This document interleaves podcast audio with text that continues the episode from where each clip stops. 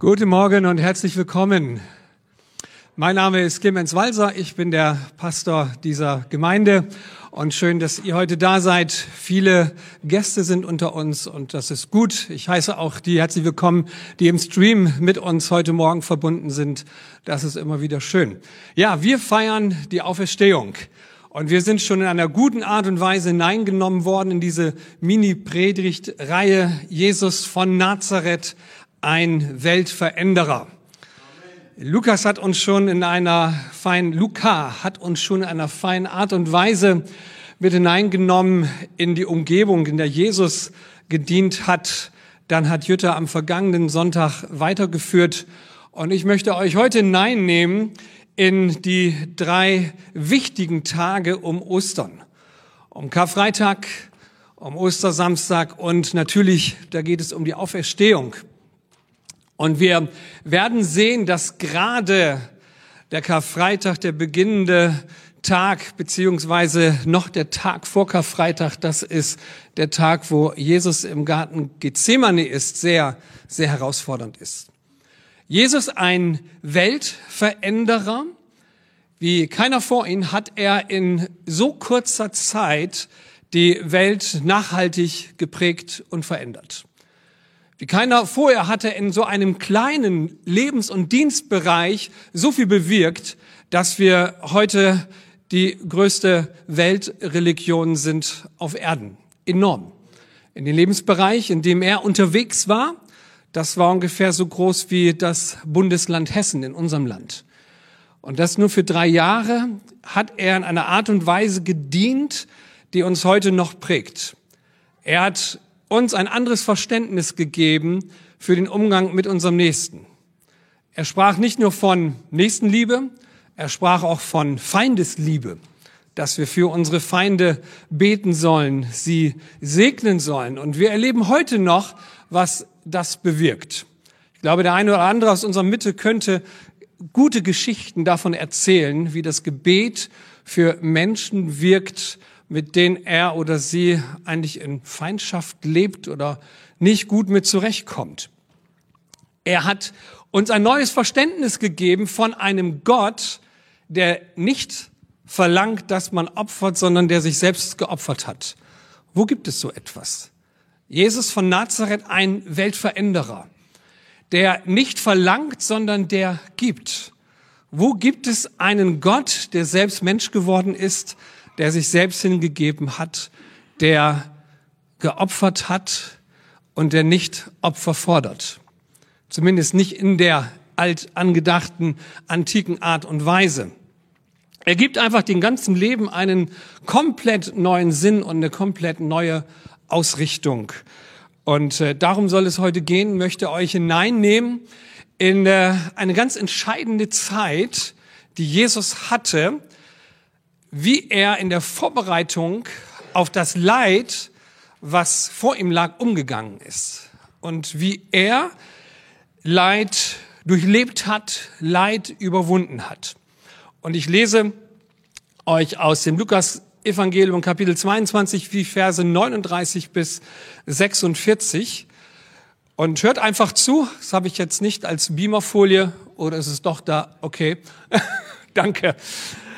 Und zwar, da heißt es, und er ging hinaus und begab sich in der Gewohnheit nach zum Ölberg. Es folgten ihm aber auch die Jünger.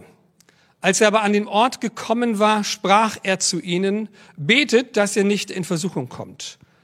Und er zog sich ungefähr einen Steinwurf weit von ihnen zurück und kniete nieder, betete und sprach, Vater, wenn du willst, nimm diesen Kelch von mir weg.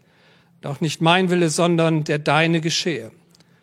Es erschien ihm aber ein Engel vom Himmel, der ihn stärkte, und als er ihn, als er in Angst war, betete er heftiger. Es wurde aber sein Schweiß wie große Blutstropfen, die auf die Erde herabfielen. Und er stand auf vom Gebet, kam zu den Jüngern und fand sie eingeschlafen vor Traurigkeit. Und er sprach zu ihnen, was schlaft ihr? Steht auf, betet, damit ihr nicht in Versuchung kommt. Jesus ging hinaus und begab sich der Gewohnheit nach zum Ölberg. aus Jerusalem kommend. Jerusalem eine Stadt in der Antike, wie wir sie gut kennen, umgeben mit Stadtmauern und der, das Zentrum der Stadt war man heute würde man sagen zu betoniert. Da gab es hauptsächlich nur Häuser, Wohnungen. Das eine Haus reihte sich an das andere Haus. Da gab es kaum Gärten. Und äh, jeder, der ein bisschen äh, wohlhabender war, hatte seinen Garten außerhalb von Jerusalem. Und in Ölberg dürfen wir uns so vorstellen, dass auf dem Ölberg ähm, da gab es viele Gärten und der eine Garten, zu dem Jesus immer ging, das war der Garten Gethsemane. Gethsemane übersetzt heißt Ölpresse. Es war ein Olivenbaumgarten, wo man auch die Oliven sicherlich später auch presste und daraus Öl machte. Also Gethsemane Ölpresse. Und es ist der Garten, der Jesus natürlich in einer enormen Art und Weise herausgefordert hat. Hier musste er eine Entscheidung treffen ob er diesen Weg, den Weg des Leidens, den Weg der Verurteilung und der Kreuzigung wirklich geht. Leid gehört zum Leben dazu.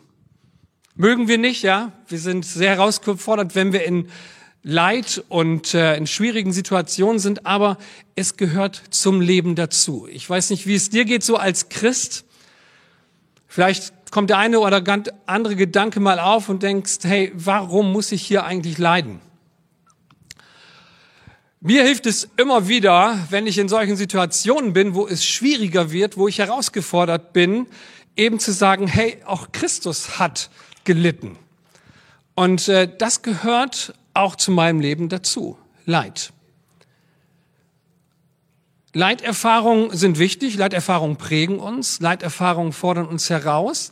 Leiterfahrungen sind die Erfahrungen, die uns helfen, auch einander besser zu verstehen, in einer besseren Art und Weise miteinander umzugehen, weil man auch mal Verständnis gewonnen hat, wie es dem anderen geht in der Situation, in der er gerade steckt. Sehr interessant, jetzt wenn Jesus zum Garten Gethsemane geht, dann geht er in die Ölpresse. Gethsemane, wie ich gerade sagte, heißt in der Übersetzung Ölpresse. Und wenn wir nun das Wort nehmen, Öl, Öl ist immer ein Zeichen für den Heiligen Geist. Der Heilige Geist ist die Person der Gottheit, die uns hilft, durch schwierige Situationen hindurchzukommen. Öl nimmt man, um zum Beispiel Könige zu salben. Im Alten Testament hat man das viel gemacht. Man hat Öl genommen und hat die Könige mit Öl gesalbt, um etwas deutlich zu machen. Die Kraft des Menschen, der hier König geworden ist, ist sehr begrenzt. Und er soll über seine eigene Kraft hinaus wachsen. Und da hat man das Öl genommen. Ein Priester, ein Prophet hat das in der Regel getan und hat diesen werdenden König oder diesen König mit Öl gesalbt, auf dass er in einer Art und Weise mit den Herausforderungen des Lebens besser umgehen kann. Garten Gethsemane, Ölpresse. Und vom Wort her glaube ich, dass es ein Ort ist des Leidens, wo Gott ist, der uns fähig machen will, durch Situationen durchzugehen. Das sehen wir ja bei Jesus. Gott hat Jesus fähig gemacht, durch diese Situation des Drucks durchzugehen. Ölpresse, was macht eine Presse? Eine Presse drückt, drückt jeden Lebenssaft aus der Frucht heraus. Und es gibt Lebenssituationen, wo jeder Lebenssaft aus uns herausgedrückt wird. Der eine oder andere hat diese Erfahrung gemacht, vielleicht mehr oder weniger, wo man in solch eine starke Drucksituation hineinkommt, wo man denkt, wie kann ich jetzt überhaupt noch überleben? Wie, wie geht das?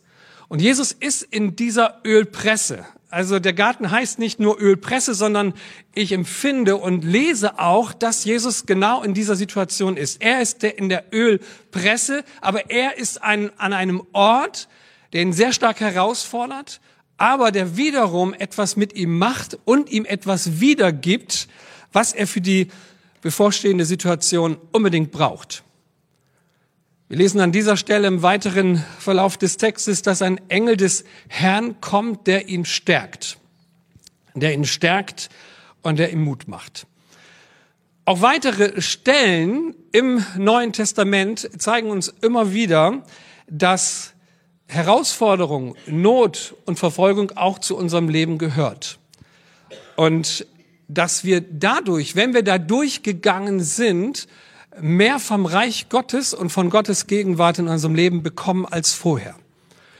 Diese Situationen helfen uns. Herr Petrus sagt zum Beispiel im 1. Petrus Kapitel 4, Vers 12, meine lieben Freunde, wundert euch nicht über die heftigen Anfeindungen, die ihr jetzt erfahrt. Sie sollen euren Glauben prüfen und festigen. Denkt nur nicht, dass solche Angriffe etwas Außergewöhnliches sind. Sie gehören zum Christsein dazu. Sagt uns der Petrus. Ja, Anfeindung, Verfolgung, Schwierigkeiten, sie gehören dazu. Das sind nicht immer Zeichen, dass Gott sich abgewandt hat, sondern es können Zeichen sein und Umstände sein, die uns reifen lassen sollen, die uns stärker machen sollen. So auch in der Apostelgeschichte Kapitel 12, Vers 22. Die Apostel stärkten die Seelen der Jünger, ermahnten sie, im Glauben zu verharren und sagten, dass sie durch viele Bedrängnisse in das Reich Gottes hineingehen müssen. Sie machten ihnen Mut, bleibt drin, weicht nicht aus. Jesus hatte alle Möglichkeiten, aus dem Garten Gethsemane, aus dieser Ölpresse herauszugehen, auszusteigen. Er hatte diese Möglichkeit und dennoch blieb er drin, er hielt diesem Lebensdruck stand. Und so möchte ich uns hineinnehmen noch einmal in den Text und diesen Text habe ich ergänzt mit einigen Anzeichen, die für Lebensdruck und Schwierigkeiten stehen. Und ich möchte das, was Jesus durchlitten hat, übertragen auf unser Leben. Und dir Mut machen, wenn du in einer einen oder anderen Situation bist, verlasse dein Gethsemane nicht dein Gethsemane nicht. so ist es richtig, ja. Verlasse dein Gethsemane nicht, verlasse die Ölpresse nicht, verlasse diesen Ort des Drucks nicht, sondern rechne damit, dass Gott dich auf etwas vorbereiten möchte. Das ist mir heute ganz wichtig, dir mitzuteilen. Ich glaube, es ist eine prophetische Botschaft für, für dein Leben. Denn oftmals steht etwas in uns auf, was uns anklagt und was uns sagen möchte, Gott ist nicht mehr mit dir, schmeiß am besten alles hin. Und gerade dieser, dieser Text, wo Jesus in der Ölpresse ist, im Garten Gethsemane ist, wo er sein Gethsemane durchmacht, wie du vielleicht gerade in deinem Gethsemane bist, in deiner Ölpresse bist, unter Druck bist, soll dir heute Morgen Mut machen, der du heute Morgen hier bist oder im Livestream, soll dir Mut machen, diese Situation mit anderen Augen zu sehen und zu verstehen. Und ich möchte euch jetzt Anzeichen von Druck im Leben aufzeigen, die wir hier in diesem Text finden. Und er ging hinaus und begab sich der Gewohnheit nach zum Ölberg und es folgten ihm aber auch die Jünger. Als er aber an den Ort gekommen war, sprach er zu ihnen, betet, dass ihr nicht in Versuchung kommt. Versuchung ist hier das erste Anzeichen für Lebenssituationen, die uns unter Druck bringen. Und er zog sich ungefähr einen Steinwurf weit von ihnen zurück. Und das ist für mich Einsamkeit. Und kniete nieder, betete und sprach, Vater, wenn du willst, nimm diesen Kelch von mir weg, doch nicht mein Wille, sondern dein Wille geschehe. Es ist Kontrollverlust. Erschien ihm aber ein Engel vom Himmel, der ihn stärkte, und als er in Angst war, betete er heftiger. Es wurde aber sein Schweiß wie große Blutstropfen, hier sprechen wir von Todesangst, die auf die Erde herabfielen. Und er stand auf vom Gebet und kam zu den Jüngern und fand sie eingeschlafen vor Traurigkeit, vor Müdigkeit, vor Kraftlosigkeit von Depressionen vielleicht sogar geplagt. Und er sprach zu ihnen, was schlaft ihr, steht auf und betet, damit ihr nicht in Versuchung kommt.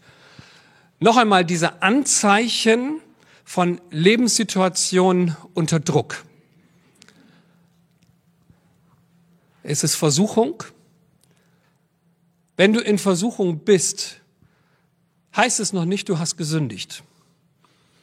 Wer in Versuchung gerät, der gerät unter einen enormen Druck Zumindest wenn er Christ ist. Also wenn du Jesus lieb hast und Jesus nachfolgst, ist es ein Indiz dafür, wenn du weißt, was Versuchung ist, dann sage ich dir, dann ist der Heilige Geist mit dir. Du würdest es sonst ja gar nicht verstehen, ja. Also ich finde es immer sehr, sehr bezeichnend, wenn ähm, Personen zum Glauben an Jesus kommen und äh, schon so oft ist mir das passiert, die sagen mir, nachdem sie Jesus angenommen haben, Christ geworden sind, dass äh, in ihnen etwas passiert ist. Sie wissen jetzt auf einmal, was gut und was böse ist. Sie können auf einmal unterscheiden. Und ich weiß nicht, wie deine Lebenssituation ist. Versuchung ist noch nicht Sünde. Und es kann sein, dass du in verschiedenen Bereichen deines Lebens so versucht bist, dass es für dich richtig Druck ist. Und jetzt damit zu rechnen, dass in dieser Situation Gott ist, der Heilige Geist ist, der uns helfen will, durch diese Drucksituation hindurchzukommen. Oftmals ist es doch so, wenn wir in Versuchung sind, dass wir gar nicht mehr beten mögen, weil wir uns schon so schlecht fühlen. Aber ich glaube, gerade da an diesem Punkt ist es wichtig, anzufangen und zu beten. Zu beten. Jesus hat sie mitgenommen, seine Jünger, und sagte, betet, damit ihr nicht in Versuchung fallt. Und wenn man drin ist, darfst du trotzdem noch weiter beten. Einsamkeit kann eine Drucksituation sein, weil du dich alleine fühlst, weil du dich herausgefordert fühlst, weil du die Situation und die Umstände im Leben gar nicht mehr alleine bewältigen kannst. Kontrollverlust ist eine Drucksituation.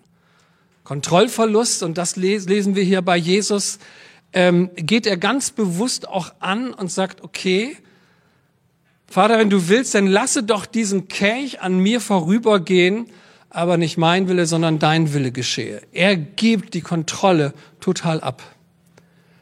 Aber Kontrollverlust muss nicht bedeuten, dass wir alleine sind, sondern dass wir Gott mit hineinnehmen dürfen. Angst und Todesangst, Existenzängste sind Anzeichen für Drucksituationen. Müdigkeit, Kraftlosigkeit und Depressionen, die uns das Leben so schwer machen. Mit diesen Anzeichen, die wir in Drucksituationen und Leidenssituationen erleben, möchte ich dir Mut machen, du bist nicht alleine. Das ist die Botschaft. Auch wenn du dich in der einen oder anderen Situation hier wiederfindest, du bist nicht alleine. Das ist kein Zeichen dafür, dass Gott sich aus deinem Leben zurückgezogen hat, sondern ich möchte dir mit diesem Ostermorgen, mit diesem Auferstehungssonntag Mut machen und sagen, da, da ist ein Gott, da ist ein Herr, der dir zur Seite ist und der dich stärken will. Und vielleicht erlebst du das als dein Gethsemane. Und warum erleben wir solche Situationen? Weil es sein kann, dass Gott dich durch so eine Situation auf etwas Größeres vorbereiten möchte. Kommst du damit? Es kann sein, dass Gott dich durch dein Gethsemane auf eine größere Situation vorbereiten möchte. Es soll dich nicht entmutigen, sondern es soll dich ermutigen und soll dir einen Blick geben, dass wir einen Gott haben, der dich gebrauchen möchte, wie er Jesus in dieser Situation gebraucht. Das Gethsemane, die Ölpresse, der Lebensdruck ist immer eine Möglichkeit, dass Gott mit seinem Geist und mit seiner Kraft kommt und uns hilft, da durchzugehen. Wie er Jesus stärkte, so will er auch uns stärken. Und ein Prinzip, was wir hier ja lernen, ist, dass Jesus das macht, was er selber gesagt hat. Ist doch schön, oder? Wenn Leute wirklich das tun, was sie selber gesagt haben und nicht so nach dem Motto, was interessiert mich mein Geschwätz von gestern? Wird oft nicht gesagt, aber denkt man doch, oder?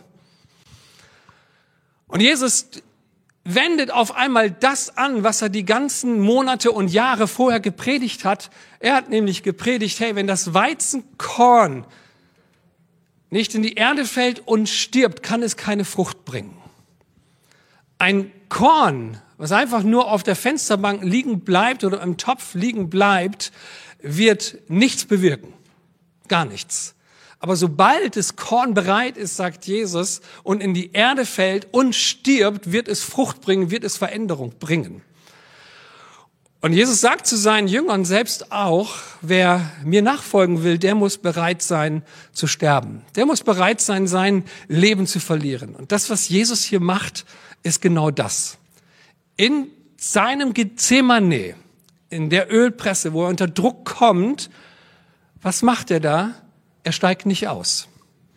Er schmeißt nicht ähm, resigniert hin und sagt, ach, jetzt habe ich hier sowieso keine Chance mehr. Äh, was soll's? Also Gott, hier bin ich, mach dein Ding doch, wie du es dir immer vorgestellt hast. Er resigniert nicht, er rebelliert nicht, er vertraut sich Gott an mit Liebe. Sagt Gott, mein Vater, ich weiß, du liebst mich und ich habe Vertrauen zu dir und aus diesem Vertrauen heraus gebe ich mich der Situation hin. Ich bin bereit zu verlieren, und Jesus weiß, wer bereit ist zu verlieren, Jesus weiß, wer bereit ist zu sterben, der wird gewinnen. Das ist ein geistliches Prinzip. Jesus praktiziert hier etwas, er lässt die Situation los, weil er weiß, da gibt es einen himmlischen Vater, der für mich ist, der mich liebt und ich bin bereit loszulassen, ihm das zu geben aus Liebe und aus Vertrauen. Ich weiß nicht, wie es dir geht in solchen Situationen. Ich entdecke bei mir sehr oft, dass ich das überhaupt nicht mag, die Kontrolle zu verlieren in meinem Leben. Aber es gibt dann Situationen, wo ich herausgefordert bin, wo das so wichtig ist, es zuzulassen, es Gott machen zu lassen. Nicht aus der Haltung heraus, ich habe keinen Bock mehr und das bringt sowieso alles nichts mehr, ich hau hier in den Sack und hau ab, sondern aus einer Haltung heraus, Gott, ich vertraue dir das jetzt an. Ich weiß nicht, ob ich euch das schon erzählt habe. Das werdet ihr bestimmt öfter mal hören von mir. Ähm, die markanteste Situation, die ich erlebt habe, war, als ich als junger Mann vor Gericht stand und äh, verurteilt werden sollte wegen körperlicher, äh, wegen Körperverletzung und fahrlässiger Tötung, weil ich einen Verkehrsunfall verursacht hatte als junger Autofahrer, wobei ein Mensch ums Leben gekommen ist. Und äh, ich war in dieser Situation und spürte, dass ich mir in dieser Situation keinen Rechtsbeistand nehmen sollte, sondern dass ich zu dieser Gerichtsverhandlung, die über vier Einheiten lief, ähm, alleine gehen sollte, im Vertrauen darauf, dass Gott mir zur Seite steht. Das sollte man nicht einfach so machen, sondern da sollte man wirklich auch wissen, okay, das ist jetzt dran, dass äh, da will Gott mich irgendwie durchtragen. Und ich erlebte in der letzten Gerichtsverhandlung, letzten Gerichtstag, als das Urteil auch verkündigt wurde, wie die Staatsanwaltschaft das Urteil verlas über meine Person und über die ganze Situation. Und äh, ich natürlich nicht viel dazu sagen konnte, weil ich ja gar nicht ausgebildet bin in dem Bereich, aber wie der Rechtsanwalt äh, der Gegenpartei auf mal für mich aufstand und für mich plädierte und sagte, ich plädiere dafür gegenüber der Staatsanwaltschaft, dass Herr Walser milder bestraft wird und äh, setzte sich wieder. Und ich saß da und wunderte mich nur und habe gedacht, okay, ist das normal? Ich war ja noch nie vor, vor Gericht soweit. Und äh, dann setzte er sich wieder, der Richter ging mit seinen Schöffen dann raus und äh, betrat dann nach ein paar Minuten dann wieder den Gerichtssaal und äh, verkündigte das Urteil, was ein sehr mildes war. Und äh, im Nachhinein erzählte ich einer guten Bekannten, was vorgefallen ist, weil viele haben auch für mich gebetet in dieser schweren Situation. Und sie sprach mit dem Rechtsanwalt, weil sie ihn kannte. Und er sagte, es ist was passiert, was ich selbst noch nie erlebt habe. Ich bin, ich musste aufstehen und musste das sagen und ich weiß gar nicht warum. Und als ich mich hingesetzt hatte, dachte ich nur, was hast du denn hier gemacht? was sollte das denn?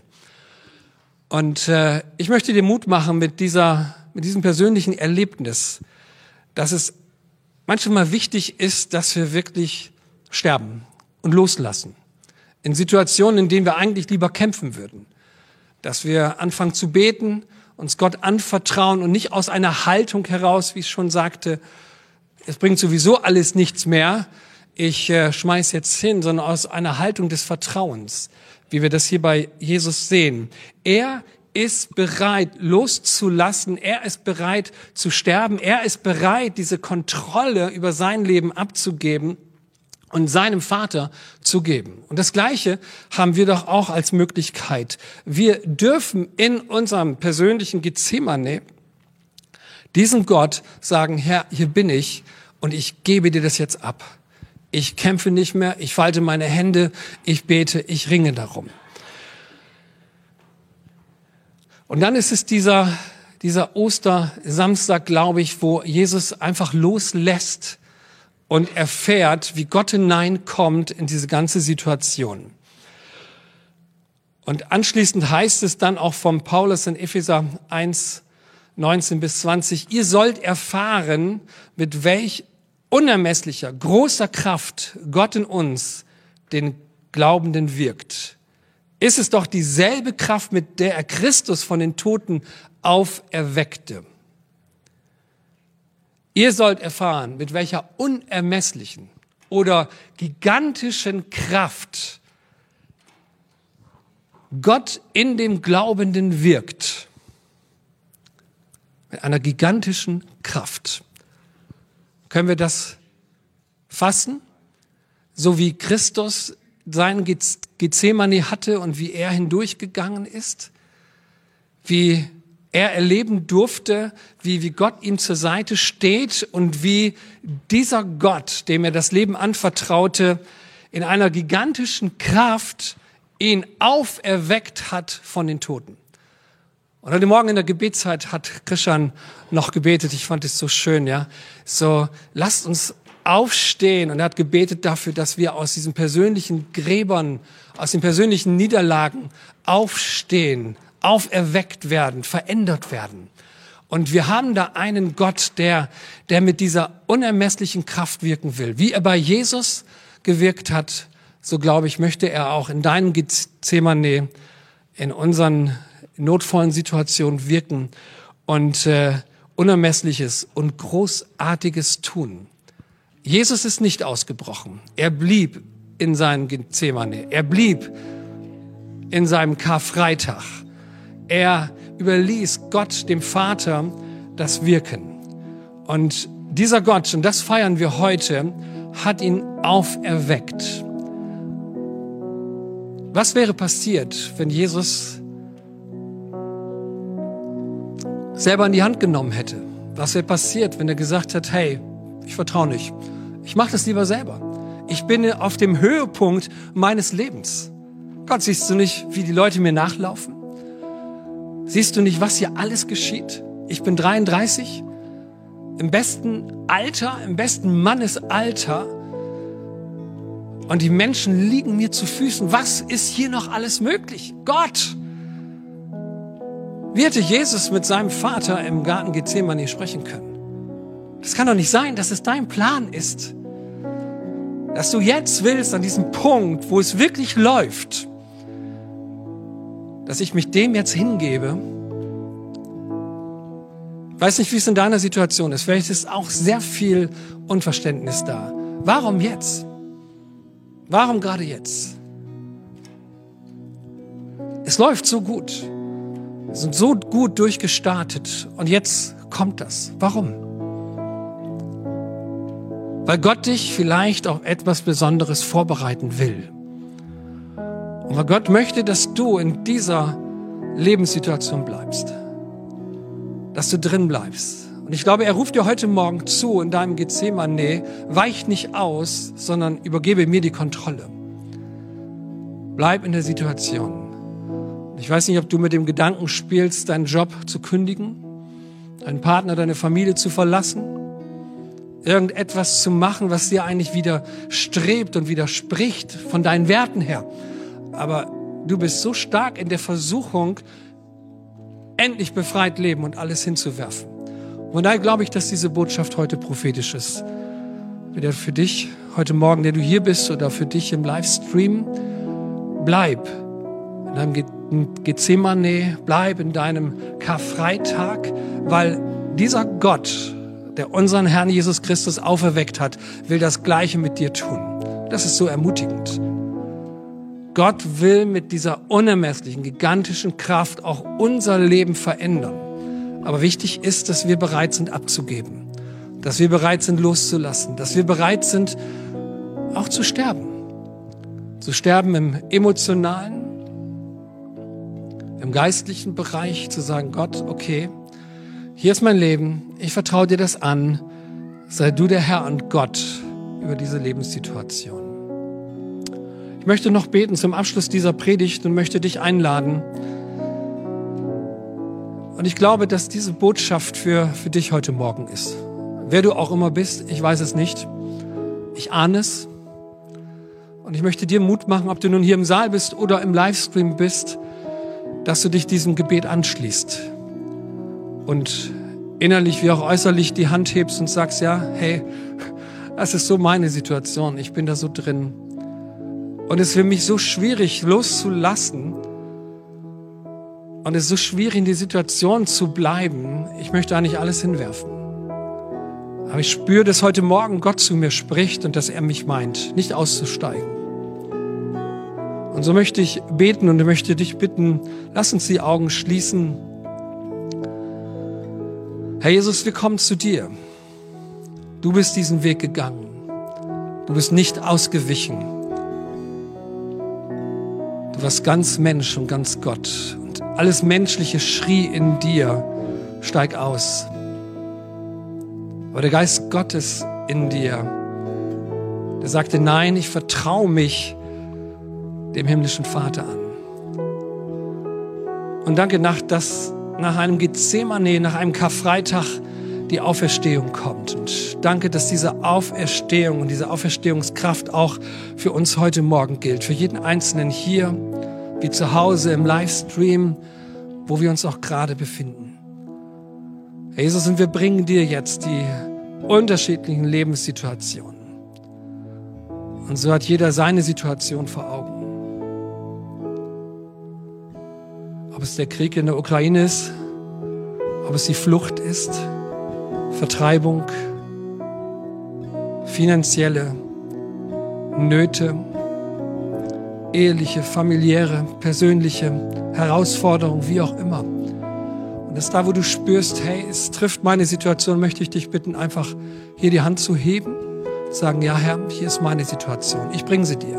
Mein Gethsemane, meine Ölpresse, mein Lebensdruck, ich bringe ihn dir. Es gehen einige Hände hoch. Herr Jesus, du siehst jeden, hier im Saal wie auch am Bildschirm.